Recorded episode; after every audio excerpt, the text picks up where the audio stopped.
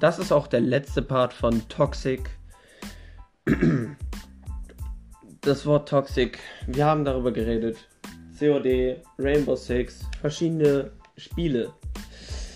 Und wir wollen jetzt darüber reden, was Toxic für, für Probleme aussagt. Toxic führt zum Mobbing in der Schule, Tod, Selbstmord, wisst ihr ja, was ich im ersten Teil gesagt habe. Und ihr kennt alle Fortnite. Und in Fortnite ist Toxic ein so gesagtes Sprichwort für sogenannte HS. Ihr wisst höchstwahrscheinlich alle, was das bedeutet. Und Leute in Fortnite benutzen dieses Wort, um andere runterzumachen.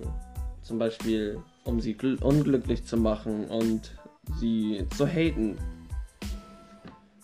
Das Problem ist, es gibt andere Spiele, wo das gleiche passiert. Ihr wisst, Cold War, Rainbow Six. Aber ich will zum Punkt kommen.